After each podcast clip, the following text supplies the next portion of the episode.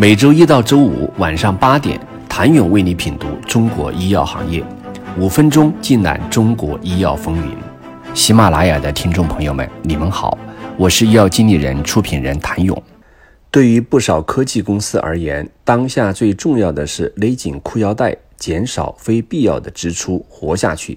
但是对于具有充足现金流的公司而言，这似乎又是最好的时代。当泡沫逐渐被挤出，正是猎人出手的最佳时机。今年以来，国内首笔对海外科技上市公司收购案来了。手握两百亿元现金流的中国生物制药，六月二十三号公告称，已经与 F Store 订立合作协议及计划，以收购。F Store 公司所有发行在外的普通股，总代价约为现金一点六一亿美元，或每股七点一二美元。F Store 董事会已一致同意。对于这笔交易，不少投资人给予了充分肯定的支持态度。仅仅从价格上来看，总价一点六一亿美元，收购一家纳斯达克上市的科技公司的全部流通股。比 BD 一个产品划算。就在同一天，三生国建与科林园达成的伊利妥单抗授权合作还超过十亿元人民币。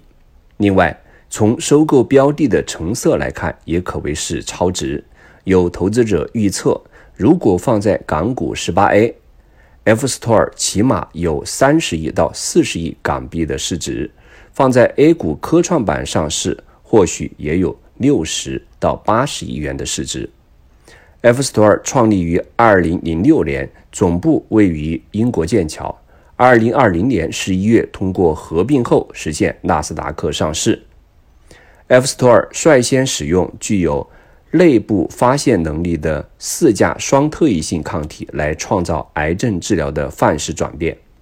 目前其主要资产 FS 幺幺八是一款。First in class 的双特异性抗体。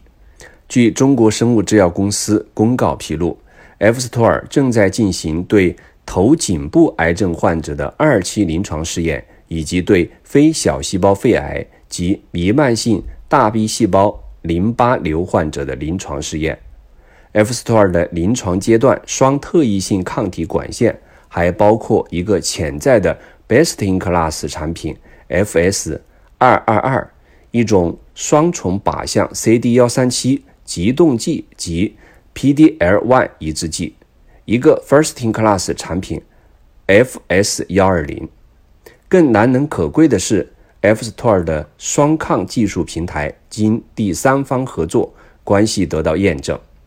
F Store 已经与强生、阿斯利康、默克等跨国药企合作，而尽管有诸多大公司加持，且该公司的日常费用消耗费用并不算庞大，甚至可谓是量入为出。数据显示，该公司2021年年度研发费用为2880万美元，2020年研发费用1410万美元。目前，该公司的现金及现金等价物余额有6880万美元。